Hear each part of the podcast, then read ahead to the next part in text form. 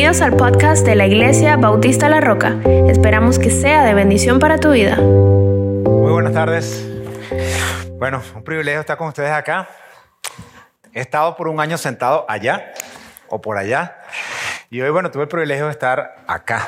En verdad que es una bendición de Dios y sentirme parte de ustedes, sentirme parte de una iglesia y que Dios, gracias Andrés, y que Dios me haya la oportunidad de poder hablar y hablar a sus corazones es una bendición. Gracias por estar aquí presente. Vamos a orar. Señor, te damos las gracias por este día de hoy. Gracias, Señor, porque tú estás con nosotros, Señor. No tenemos por qué angustiarnos, por qué inquietarnos. Si una cosa podemos saber es que tú estás de nuestra parte, Padre. Te quiero pedir que tomes el control de este tiempo, Señor, que dirijas mi corazón, que ponga palabras en mi boca, que seas tú el que hable y no sea yo. Que todo se haga conforme a tu voluntad, Señor tú aún dirige el corazón de las personas que están aquí presentes y su mente, Señor. Que podamos seguirte a ti, Señor, y podamos saber cuál es tu buena voluntad, buena, agradable y perfecta. En nombre tomado Jesús, amén. Ok. Este, hace unos días atrás vi un pastor le preguntaba a una persona que estaba en su iglesia, le preguntaba su historia, que cómo, cómo él había llegado a la iglesia, cuál era su testimonio. Él le dijo que él trabajaba, esta persona trabajaba en una oficina, en un área común, con su esposa también, y un buen día contrataron a una persona. El punto que esta persona, él creía que iba a ser su rival en el puesto porque los dos tenían la misma profesión. Pero fue todo lo contrario. Resulta ser que esta persona que llegó a esta oficina cambió el ambiente de trabajo. O sea, cambió todo, marcó la diferencia en ese lugar. Él dice que la vida de los que estaban en esa oficina en común, él, su esposa y otras personas más, fueron cambiadas gracias a esta persona que llegó acá. Una persona marcó la diferencia y él le dice, esta persona, yo decidí acercarme a él, preguntarle, copiarme de él. Y mi esposa y yo hoy estamos aquí y nuestra vida es diferente. No se trata de ser perfecto, pero se trata de tener una vida diferente, una vida mejor, una vida en abundancia, que es la que nos ofrece Dios. ¿Y cómo podemos ver aquí desde dos perspectivas? Una persona normal del mundo viendo el ejemplo de alguien que daba gusto verlo, que era diferente. Y un cristiano que definitivamente cuando está en un lugar debe marcar una gran diferencia. Y hoy más que lo necesitamos, porque yo no sé si te da cuenta que este mundo, voy a usar la palabra de Carlos, complicado. ¿Verdad, Carlos? Está muy complicado. Está bastante complicado. Y está lleno de malos ejemplos. Y este paratico, aquí en estas redes, ¿cómo se ven malos ejemplos acá? Inclusive ahora, porque tienen una cantidad de seguidores, porque son famosos, porque tienen éxitos, porque tienen dinero, dicen ser influencers. En estos días vi una entrevista de una señora que era abogado para un cargo de juez en una corte. Entre las preguntas que le hicieron, le preguntaron qué significaba para ella una mujer. Adivina qué respondió ella. Que ella no sabía, porque ella era abogada y su profesión no es bióloga. Esa es la respuesta. Porque finalmente el conocimiento no es sinónimo de sabiduría. Y hay mucha gente con conocimiento con teorías totalmente erradas. Y la mayoría de las personas que están siguiendo las teorías de hoy son personas, vamos a decir que son estudiadas, que solamente tienen conocimiento, pero no tienen sabiduría. Sus teorías se alejan totalmente de la verdad. Y la verdad es una sola. Pueden haber muchos caminos, pero hay un solo camino que conduce a la verdad. Y está el punto. ¿Cómo nosotros podemos seguir esa verdad, que es una sola? Gente con malos ejemplos, con teorías erradas. En la Biblia dice que solamente hay dos géneros, varón y hembra los creó. Ahora yo no sé cuántos géneros llevan, ya perdí la cuenta. Hace unos meses escuché que habían 30 y algo, ya no sé cuántos llevan. Ahora dicen, al aborto le pusieron, no, es una interrupción de una vida. Se puede hacer. Son teorías bien alejadas de la verdad, de lo que Dios quiere para con nosotros. Ahora el punto es, ¿qué hacemos nosotros? ¿Cómo reacciono? ¿Me pongo a protestar? ¿Me pongo a decir, yo me pongo a eso? ¿Cuál es mi, qué, debo, qué debemos hacer nosotros? Lo interesante es que Dios nos da dirección para todos estos eventos cotidianos. Y aquí en la Biblia hay de esos y bastante. Y específicamente en el libro de Proverbios, que es, están unas enseñanzas con mucha sabiduría para aplicarla en nuestro de vivir. En el Proverbio 24.1, en la versión Reina, Reina Valera, dice, dice así, no, te, no envidies a los hombres malos, ni desees estar con ellos, porque su corazón piensa es en robar, e iniquidad hablan sus labios. No los envidies, no desees estar con ellos, ni pienses a las personas malas, porque su corazón lo que piensa es robar, e iniquidad hablan sus labios. Entonces es, es una absoluto, es una decisión, es una instrucción que se repite una y otra vez en la Biblia. En los proverbios se repite por lo mínimo unas diez veces. En el Salmo 1 le dice, bienaventurado el hombre que, que anduvo en consejos de malo. O sea, no, por allá no, por allá no te metas. Pero es sencillo la, enseñanza. Y el Señor la repite una y otra vez. Y nosotros nos damos llevar por todo aquello que aparentemente parece bonito y parece exitoso. Y que nos muestran es una, es una careta, porque creemos que el éxito se mide con dinero, con fama o con seguidores. Estamos errados. En la escuela lo vemos, ah, ¿quién es el más popular? Estamos errados. El que quiere ser más popular es porque tiene una deficiencia, un problema de autoconcepto. Dime de qué, dime de qué pregona y te diré de qué carece, decía mi mamá.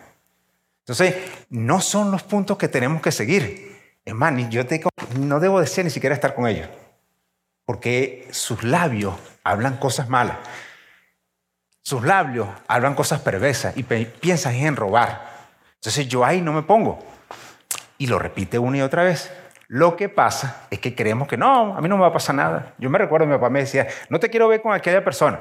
Ah, me parece fastidioso. No va a pasar nada. Es que sí pasa. Es más, en Primera de Corintios 10, si no me equivoco, 10, 12, dice, el que se sienta muy firme, quien se sienta muy seguro y firme, cuídese de no caer. ¿Usted se siente seguro y firme? Cuídese de no caer. Y si nos damos cuenta, si leemos aún en la Biblia, en el Salmo 73, está el salmista Asaf. El salmista Asaf que dice, por poco yo caigo, casi que resbalan mis pies. ¿Y tú sabes por qué? Por estar viendo al hombre malo. Porque él se puso a ver, tuvo envidia de todos los impíos, de la prosperidad. Oye, qué, vale, qué bien le va. ¿Y sabes lo peor que decía él? Es que lo malo es que no les pasa nada. Qué bien le va. Él veía, y mire, yo que soy un buen hijo, soy un buen esposo, hago esto bien, obedezco a Dios. Y a mí no me va tan bien como a ellos. Porque creemos que es directamente proporcional. Y a veces estamos viendo es lo que aquel tiene y no ve lo que tú tienes. Porque Dios nos ofrece a nosotros vida en abundancia. Y yo entiendo vida en abundancia, inclusive ver que Dios nos va a bendecir en esta vida o en la, que está por venir. Y nuestra vida es como que si yo coloque un puntico con un marcador en esa pared. Yo creo que usted ni lo ve. Y dice en la Biblia que los más duros a los sumos viven 80 años y vive una eternidad, ¿en dónde va a estar? ¿Con Dios o separado de Dios? Y nos preocupamos tanto por el puntico en la pared. Y nos estamos pensando, ¿y dónde va a estar yo la eternidad? ¿En el cielo o en el infierno? ¿A dónde estoy yo sembrando? ¿Dónde me estoy yo fijando? ¿Quién está influenciando mi vida? ¿Estoy cuidando yo mi vida para no caer? Finalmente, este salmista Asaf pudo ver cuál era el fin de ellos. No, ya entiendo que finalmente ellos tienen un fin mal. Pero antes de eso, en ese Salmo 73 dice que su alma se llenó de amargura.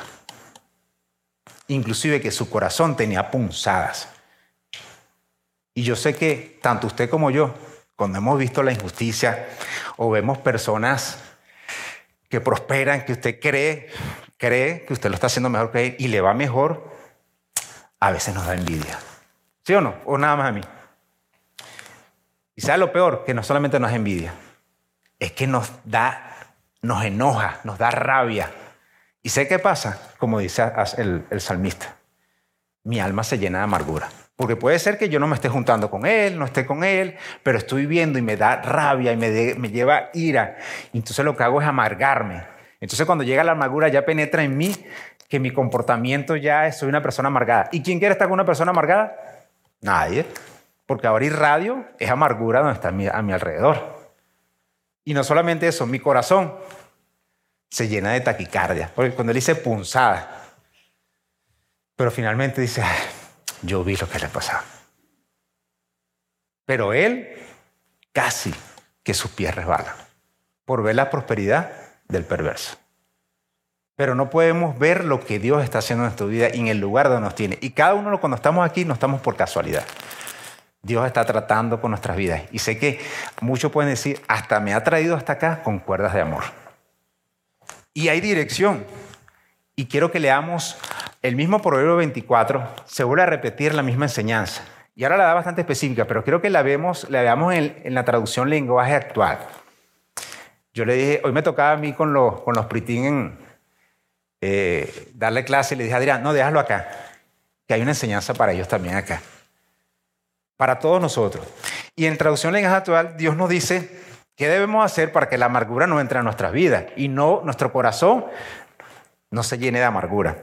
Dice en el 19, no te enojes con los malvados, ni tengas envidia.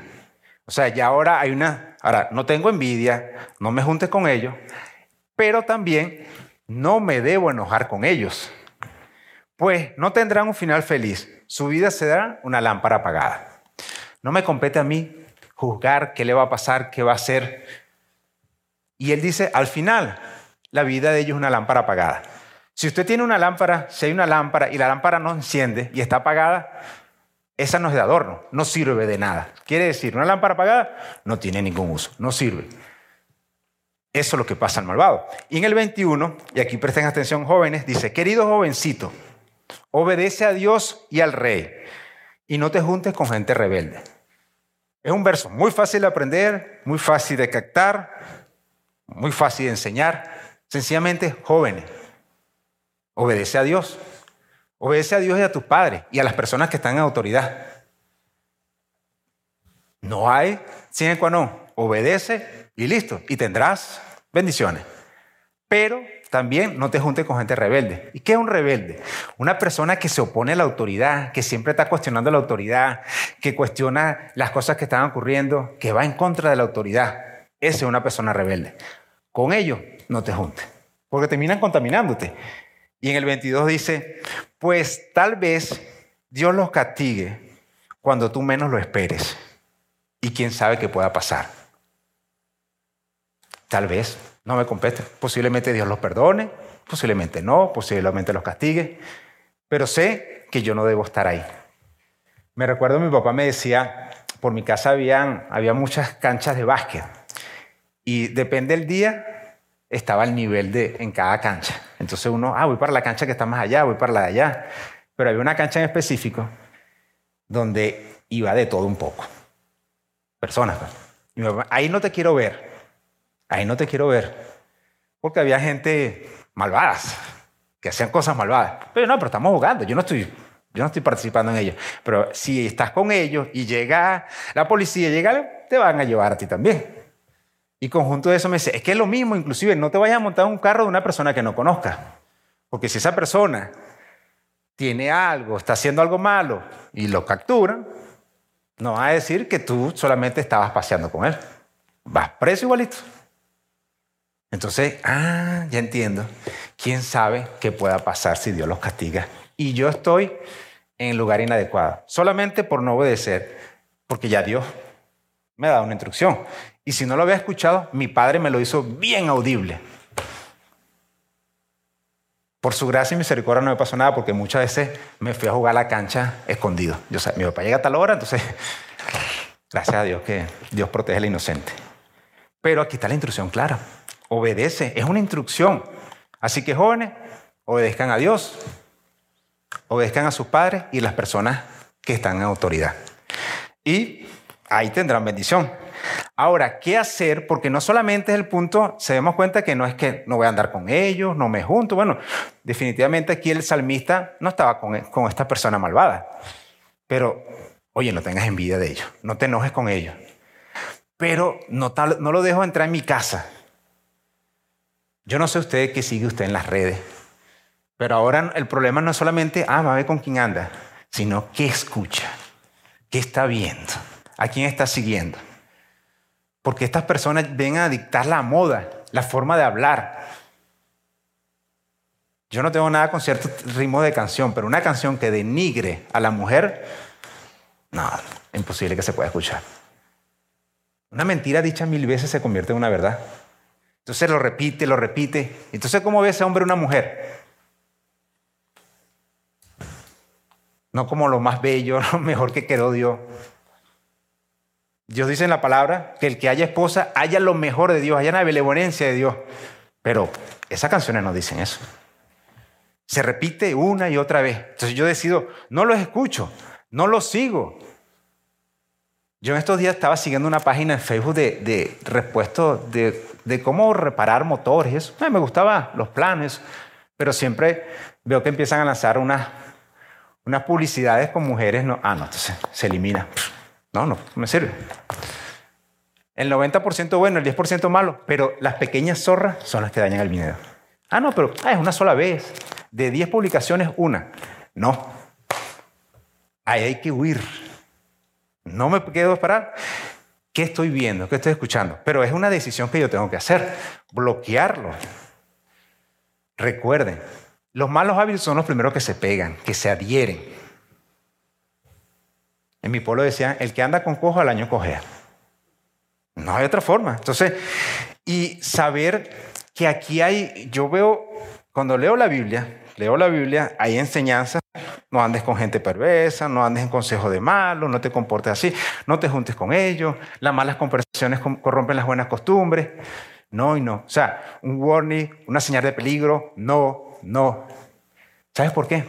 Porque Dios sabe que con las personas que nosotros andamos, determina nuestra conducta, nuestro carácter, la forma que nos vamos a comportar, cómo vamos a hablar, cómo nos vestimos, inclusive lo que pensamos.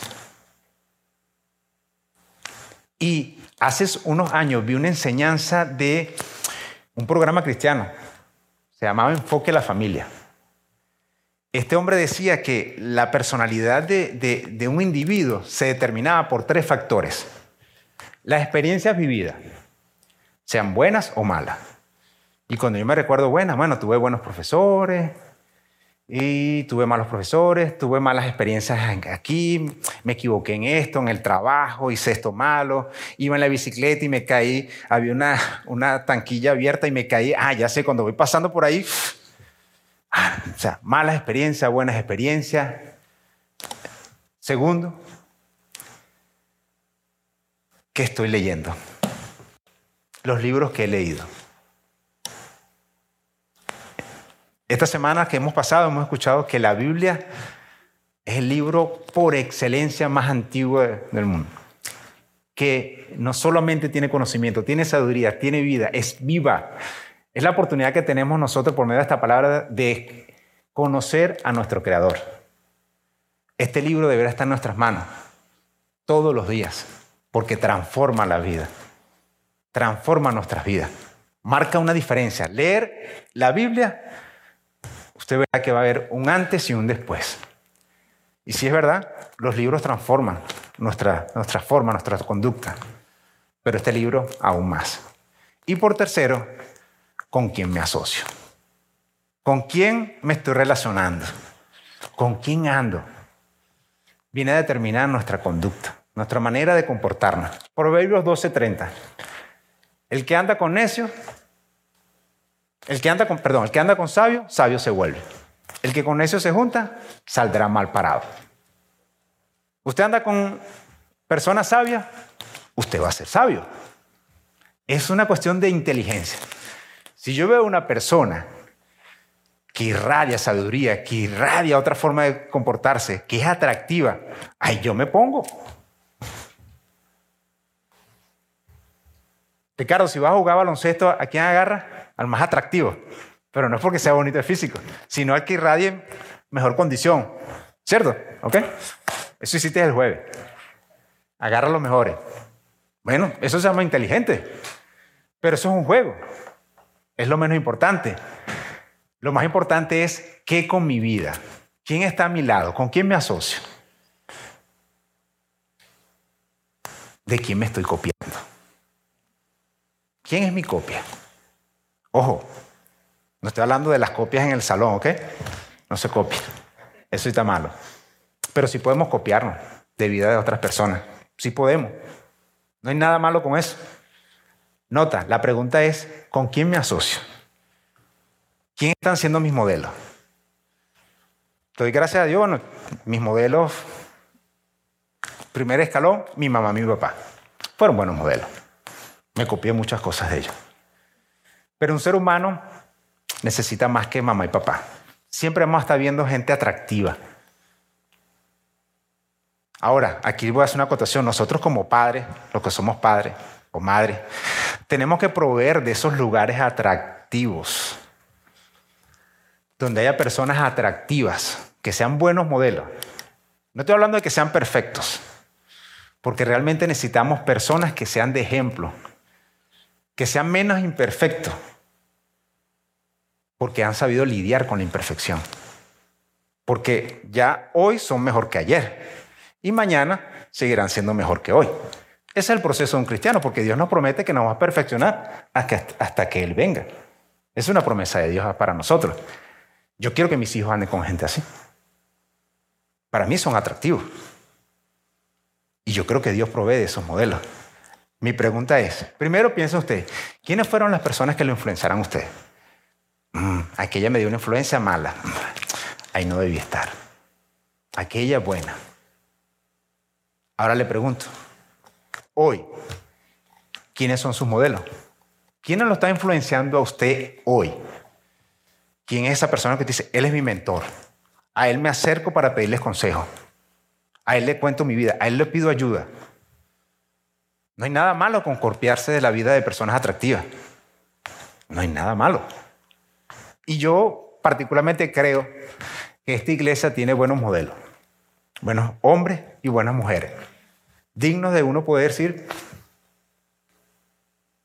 particularmente cuando me quedé en esta iglesia, vi esos modelos. Me pasó cuando yo empecé hace 20 años en la iglesia. Vi hombres, mujeres, hijos, un hombre amando a su esposa, una esposa respetando a su esposo, hijos obedientes. Veía algo distinto. Oye, me quedo aquí. Se ve bien. Me impactó. Fue lo primero que vi. No me impactó, no me acuerdo qué predicó el pastor en ese momento, pero sí vi gente distinta, gente diferente. Y yo dije, bueno, aquí está bueno. Andri tenía un año cuando eso. Mm, aquí está bien para hacer familia. Aquí hay buenos modelos. Yo quiero eso. O sea, eso es práctico. Es inteligencia. O sea, voy a acercarme a los que estén, que me proporcionen cosas buenas para mí. Y ojo, vuelvo a repetir, no hay nada malo con copiarse. Y hablando de copias y de qué modelos agarro, en la Biblia me dice ¿Cuáles son las características o qué deben tener esas personas que son buenos modelos? Una persona que tenga por hábito escuchar la Biblia, para mí es un buen modelo. Particularmente yo a mis hijos lo he dejado con muchos de ustedes. No quiero mencionar a nadie en particular, pero con, con los ojos cerrados yo dejaría que estuviesen con ustedes.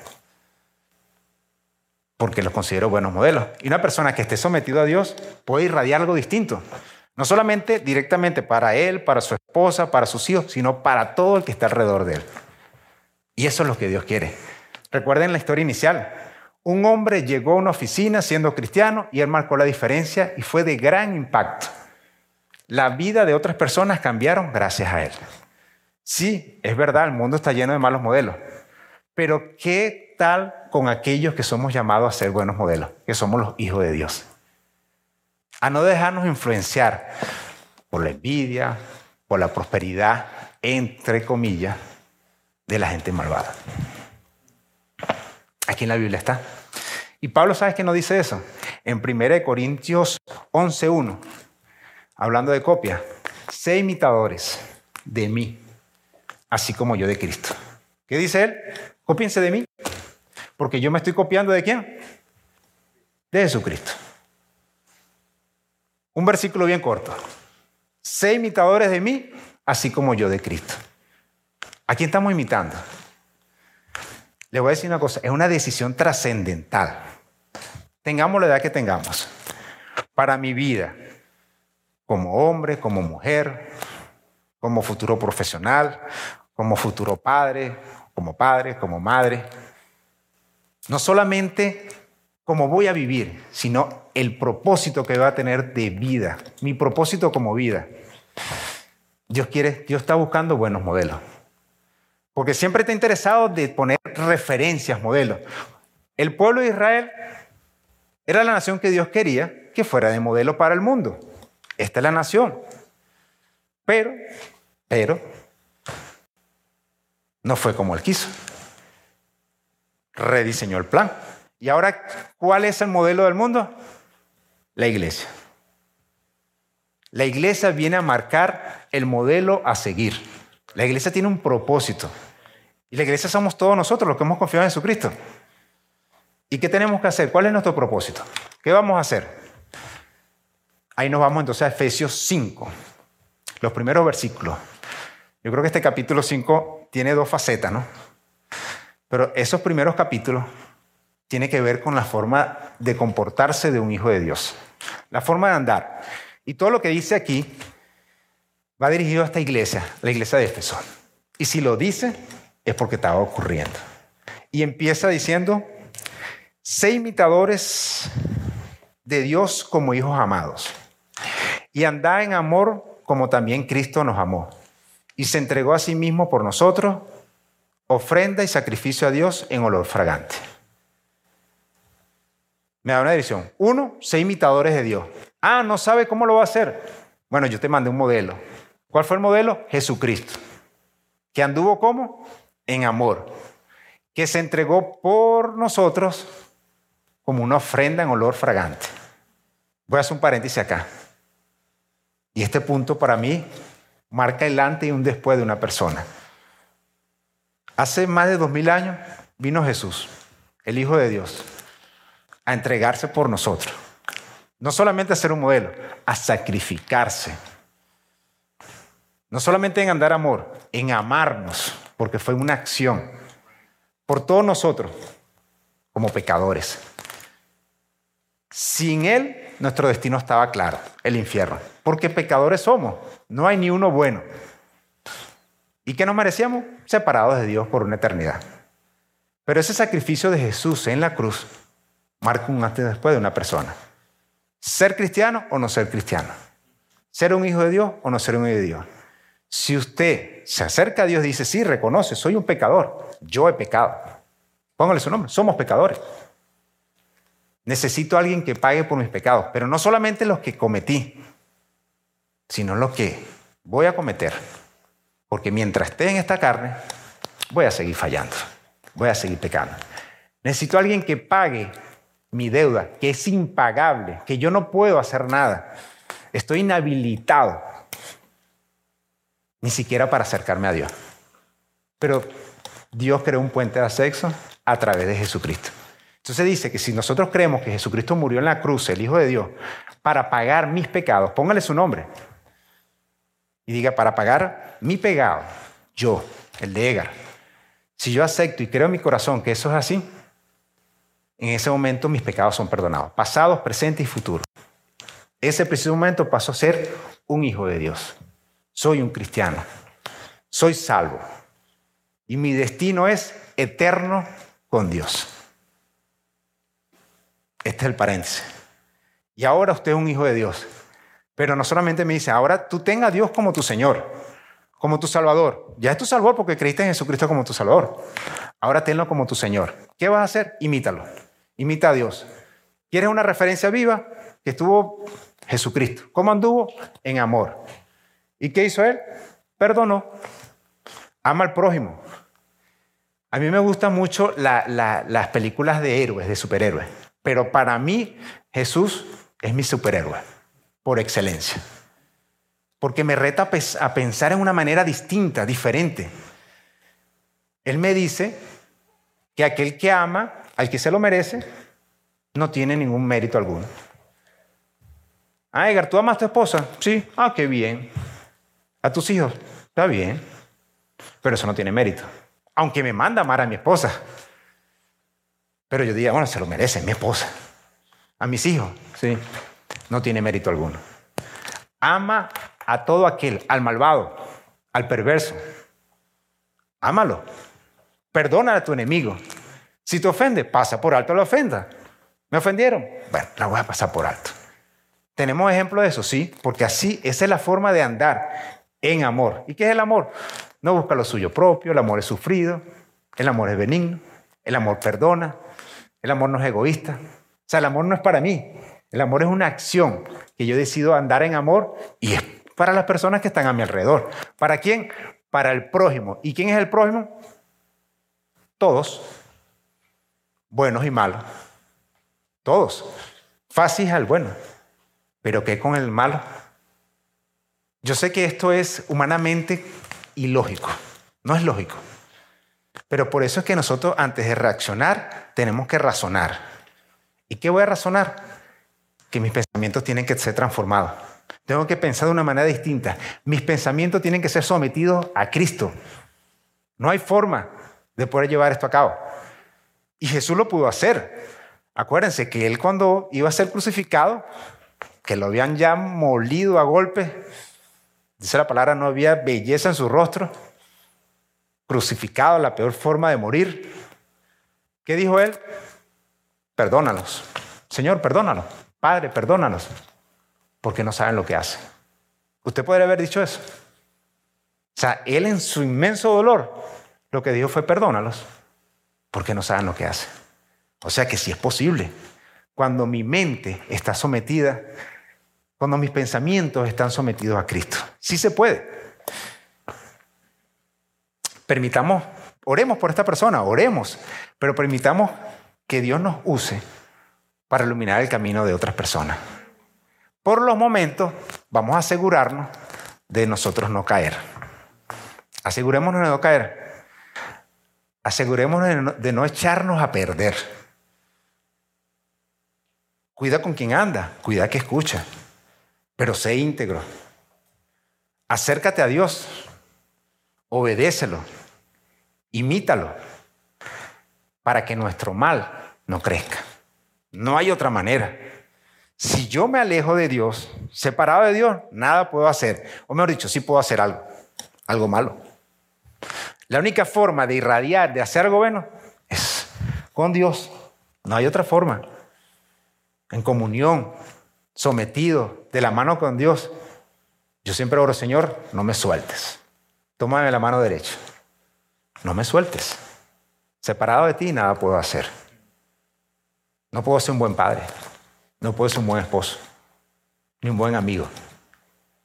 No el que Dios quiere que sea. Aquí hay excelencia, hay abundancia y algo más que el beneficio de uno mismo, sino el beneficio de personas que están alrededor. Eso marca una diferencia. Eso es distinto. ¿Y sabes qué tenemos que hacer? Seguir la instrucción. No hay otra forma. Seguimos leyendo en Efesios 5, ahora del 3 al 7. Aquí hay una dirección específica para la iglesia. ¿Qué no hacer? ¿Qué no debemos hacer? Leo. Dice, pero fornicación y toda inmunicia o avaricia ni aun se nombra entre vosotros, como conviene a santos, ni palabras deshonestas, ni necedades, ni truanerías, que no convienen, sino antes bien acción de gracia. Porque sabéis esto, que ningún fornicario o inmundo o avaro, que es idólatra, tiene herencia en el reino de Cristo y de Dios. Nadie se engañe con palabras vanas porque estas cosas, porque por estas cosas viene la ira de Dios sobre los hijos desobedientes. No seáis pues partícipe con ellos. Fornicación y toda inmundicia. Ni aún se nombre. Nada. ¿Cuánto? Nada. Cualquier cosa que me pueda llevar a resbalar, a caer en pro de eso, nada. Fornicación, cualquier relación fuera del matrimonio es fornicación. Usted no está casado no está casada, no puede tener relación sexual, porque eso es fornicación. Y si es un de Dios, ni siquiera debe nombrarlo, ni siquiera debe pensar hacerlo. Comparada con una inmundicia. O sea que para Dios eso es detestable, aborrecible. No, ni aún se nombre. Y no nos engañemos con palabras vanas. No, no importa, que Dios sí, tal, Dios lo perdona, sí. No, no lo haga. Ahora, sí, como hijos de Dios podemos fallar y podemos pecar. Pero si en nuestro corazón no pasa nada, no nos sentimos mal, no nos levantamos, nos acercamos a Dios y nos arrepentimos y confesamos nuestro pecado, pero no es una confesión macra, una confesión detallada. Hice esto, pensé esto. Sea sincero, cuéntele lo bueno y lo malo. Ande con Dios sin secreto. Si usted no desea hacer esto, no sé si sea un hijo de Dios. Inclusive aquí dice, porque Dios va a disciplinar a sus hijos que hacen esto. Si usted se sale con la suya y dice, ah, no me pasó nada, yo pensaría, oye, un papá corrige a su hijo desobediente, ¿o no? Entonces, y si no me corrige, es porque no es mi papá. ¿Cierto? Entonces revisémonos. ¿Habré yo confiado en Jesucristo? ¿Soy yo un hijo de Dios? Porque si no me pasa nada y me salgo con la suya y no hay obstáculos en mi camino, ah, no, hay que algo raro. Pero no debemos andar en esto. Si hemos caído, hay que levantarse, acercarse a Dios, pedir perdón, confesar, afligidos, llegar con las manos limpias. Abandonar el pecado y Dios se acerca a nosotros. Dios se acerca con nosotros. Y dijo, tranquilo, que yo tu pecado lo lancé en un lago profundo y ya me olvidé de él. Somos nosotros que queremos ir a pescar allá. Ya, sigue adelante. Ese es el trato con el Hijo de Dios. Pero la idea es huir, no caer ahí. Seguimos leyendo. Y dice así. Ah, bueno, antes de eso voy a decir, es que es necesario, ¿por qué es necesario no estar en esto? Porque realmente estas son las obras y esto es lo que se ve. Y por eso muchas veces los cristianos son cuestionados. Ah, pero ¿cómo me decir que él es cristiano si anda o hace o dice o habla o ve tal cosa? Ah, no, entonces, más bien es peor porque se ve una persona de doble ánimo. Ah, no, pero esta persona es totalmente deshonesta, no es íntegro. Y una persona que es un de Dios debe mostrar con sus obras a quién pertenece. Vuelvo a repetir, no es porque sea perfecto, pero sí es porque sea diferente y hay algo atractivo en sus vidas. Y Dios nos dice directo, no, es que yo quiero que cualquier persona, que los hijos, que mis hijos, que mis modelos sean luz. Y es lo que viene en los versículos siguientes, a partir del 8. Y dice así, porque, porque en otro tiempo eras tinieblas, mas ahora soy luz en el Señor. Andad como hijo de luz, porque el fruto del Espíritu es bondad, justicia y verdad, comprobando lo que es agradable al Señor. Y no participéis en las obras infructuosas de las tinieblas, sino más bien reprenderlas. Antes de que éramos nosotros, estamos en oscuridad. Y nos damos cuenta si era malo o bueno. De hecho, teníamos una manera de, particularmente, de catalogar, bueno, si hago algo y por eso no, no voy preso, no me van a votar, no me vas... Ah, está bien, lo puedo hacer. Mentira, ah, bueno, hay mentiras buenas, mentiras blancas. Esa era mi tipificación humana. Pero dice, no, no quiero que andes en nada de eso. Relaciones sexuales, no.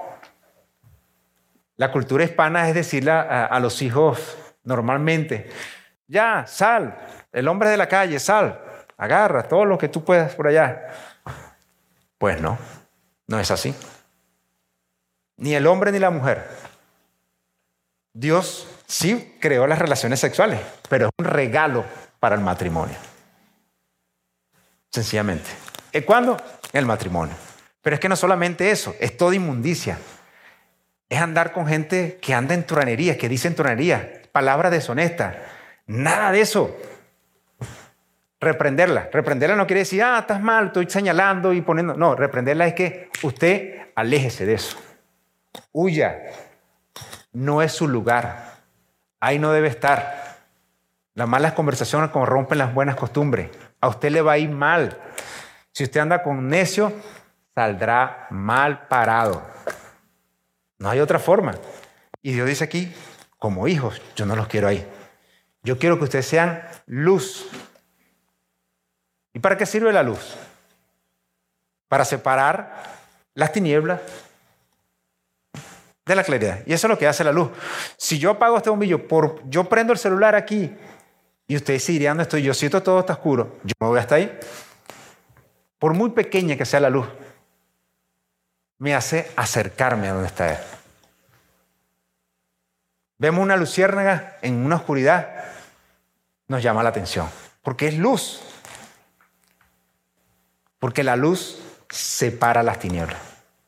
Deja algo bueno, algo agradable que ver, que seguir. Y usted y yo tenemos que andar como hijos de luz. No hay otra forma.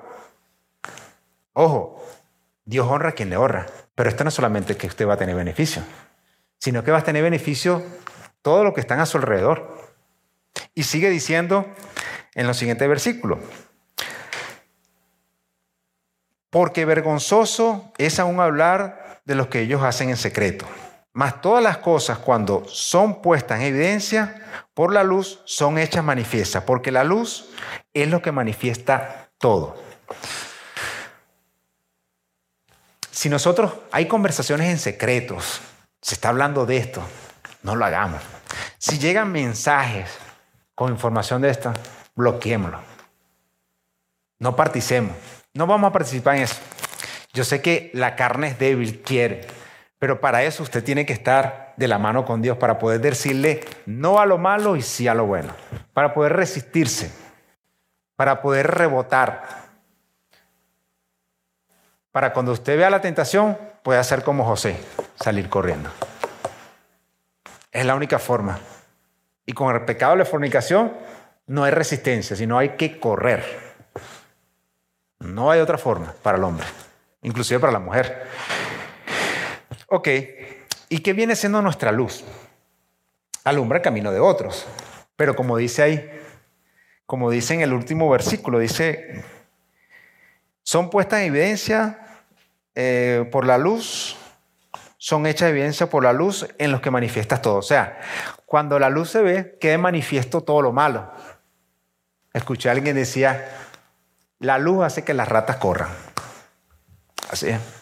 La luz hace que las ratas corran. O sea, no tengo yo que estar reprendiendo y diciendo, no, haga usted lo que Dios le manda hacer. Sea íntegro, obedezca a Dios, esté sometido a la palabra, ande en amor, imite a Dios y usted será luz donde esté. Y lo malo sale de ahí. Y lo que Dios haya destinado para él se acercará. Así de sencillo. Pero es nuestro mandato, es una instrucción. Dios quiere que seamos un modelo. Estamos criticando, oye, qué malo lo hace aquel, el mal modelo, qué mala instrucción, qué malas enseñanzas. Ay, ¿nosotros qué? ¿Qué estoy haciendo yo en mi parcela? en el lugar donde esté, si es en mi vecindario, si es en, mi lugar de estudios, en mi lugar de trabajo, alguien lo va a influenciar. Y siempre estamos buscando personas atractivas. Yo, como le dije anteriormente, aparte de mi padre, bueno, una maestra, un profesor, tuve un profesor de natación que me incentivó a estudiar ingeniería. Personas atractivas. Pero eso era bueno. Ahora yo ofrezco lo mejor, porque lo, bueno es enemigo lo mejor. ¿Qué es lo mejor? Personas sometidas a Dios, personas buscando de Dios, que muestran un camino distinto. Y usted y yo tenemos ese propósito. O sea, no solamente de acercarnos a personas sabias, de ver a quién estamos imitando, sino de también irradiar a aquel que estamos siguiendo. Ser una buena copia ser una copia muy buena, tan fidedigna como la del original. Si Pablo decía, imíteme a mí, yo decía, wow, qué buena copia era Pablo. Usted puede decir ahorita, imíteme a mí. No lo responda. Pero si usted me dice, si usted piensa, yo estoy siguiendo a Dios y estoy imitando a Dios, usted puede ser una buena copia.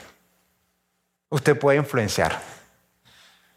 Usted puede ganarle el camino al malvado, pero a la manera de Dios. A la manera de Dios. Ya en el versículo, me voy a saltar el mismo capítulo 5, pero versículo 17. Dice así, por tanto no seáis insensatos, sino entendidos de cuál sea la voluntad del Señor. Si usted no entiende cuál es la voluntad de Dios, es un insensato. Pero ¿cómo entenderlo? Es que en la palabra, en la Biblia, está claro cuál es la voluntad de Dios. Por eso es que desde el principio le estoy diciendo, esto debe estar en nuestras manos, porque transforma la vida de una persona. Ojo, hay libros que transforman la vida, que enseñan, pero este libro es de otra dimensión, porque es así, es verdad, es viva. Entonces, ¿queremos conocer la voluntad de Dios? Aquí está expresa la voluntad de Dios. Hoy he puesto en manifiesto muchos puntos, pero está accesible a usted. Ahora, personas que no tengan una Biblia, déjenoslo saber. Porque para nosotros como iglesia es necesario que todos los que estén acá tengan una Biblia en sus manos. Y cuando salga, bueno, voy a ocupar a, Claudia o a Ebre que están allá. Se lo pueden hacer saber a Claudia Ebre y sé que nosotros les haremos llegar una Biblia. Porque no hay otra forma. Se la queremos poner en sus manos. Pero no por solamente porque venga usted los domingos y escuche una enseñanza aquí, sino que Dios le puede hablar de primera mano a usted. Transformar su vida, conocer la voluntad de Dios. Y no, para que no nos llamen insensatos, porque no conozco la voluntad de Dios.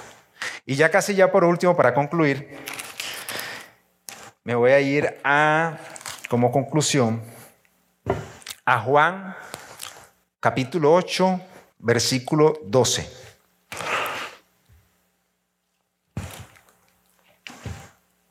Dice así, otra vez Jesús les habló, diciendo, yo soy la luz del mundo. El que me sigue no andará en tinieblas, sino que tendrá la luz de la vida. ¿A quién vamos a seguir? A Cristo. ¿Es nuestro, ¿Es nuestro Salvador? Sí. Todo el que confió y cree que Jesucristo pagó sus pecados, tiene a Dios como su Salvador. Ahora el punto es, hagámoslo nuestro Señor. Si decidimos seguir a Cristo, vamos a tener la luz de Él. Pero es que la luz no solamente nos va a irradiar a nosotros, sino a todas las personas que están a nuestro alrededor. Y con esa luz vamos a mostrar el camino. Porque eso sirve la luz, para ver dónde pongo yo mis pasos y que nuestras vidas puedan irradiar esa luz. Así que les digo, nuestra vida puede reflejar la luz de Cristo. Y desde hoy salgan con un compromiso. Yo me lo llevo. ¿Qué estoy haciendo yo en mi entorno? Primero, ¿a quién sigo? ¿A quién me copio? ¿De quién me copio? ¿Soy yo una persona digna de que se copien de mí? ¿Estoy yo siendo luz? ¿Estoy yo siguiendo a Cristo para decir, yo soy luz? Debemos, pero es ya, porque los malos no es que son más, tienen bastante poder mediático, pero yo creo que los buenos somos, no sé, no sé cuántos seremos, pero somos mejores y tenemos lo mejor. Si una cosa sabemos que tenemos a Dios de nuestra parte, eso es lo necesario y suficiente.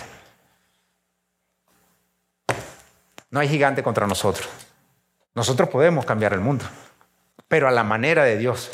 Entonces, ¿qué vamos a hacer? Llevemos las enseñanzas de Jesús. Llevemos las enseñanzas de Jesús a su manera. Vamos a vencer el mal a la manera de Dios. ¿Cómo? Cuidémonos con quién no vamos a pasar, no tengamos malas amistades, no hay envidia por las personas perversas, ni nos enojemos con ellos, más bien oremos con ellos, imitemos a Dios y andemos en amor. ¿Cómo lo vamos a imitar? Sea manso y humilde. ¿Cuántas veces perdone? 70, 27 y hasta más. Esa es la forma que nosotros podemos decir, hay algo diferente en nosotros. Así que hoy nos llevamos, andemos en luz, pero no solamente andemos en luz, copiémonos bien.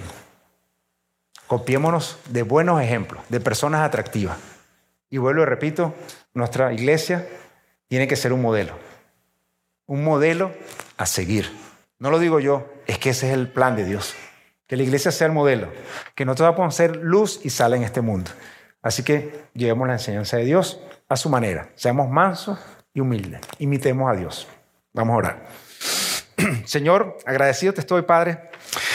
Gracias por hablarnos nuestro corazón. Gracias por tu palabra, Señor. Gracias por dejarnos la palabra tan clara y fácil de aplicar, Señor. Solamente te pido que transformes nuestra manera de pensar, que domines nuestro corazón, Señor, que los alinees con tu corazón, con tu mente, Señor. Que tu rostro resplandezca sobre nosotros para que otros puedan ver el camino, Señor. Síguenos mostrando el camino que debemos seguir. Ayúdanos en nuestro día a día, Señor. Y hoy nos acercamos a ti, Señor como personas que hemos fallado y que sabemos que no debemos estar en ese camino, Señor. Te pido que nos perdones, que nos ayude a hacer tu voluntad y que nos sigas guiando, Padre. Gracias por cada una de las personas aquí. Gracias por tu palabra. En nombre de Jesús. Amén.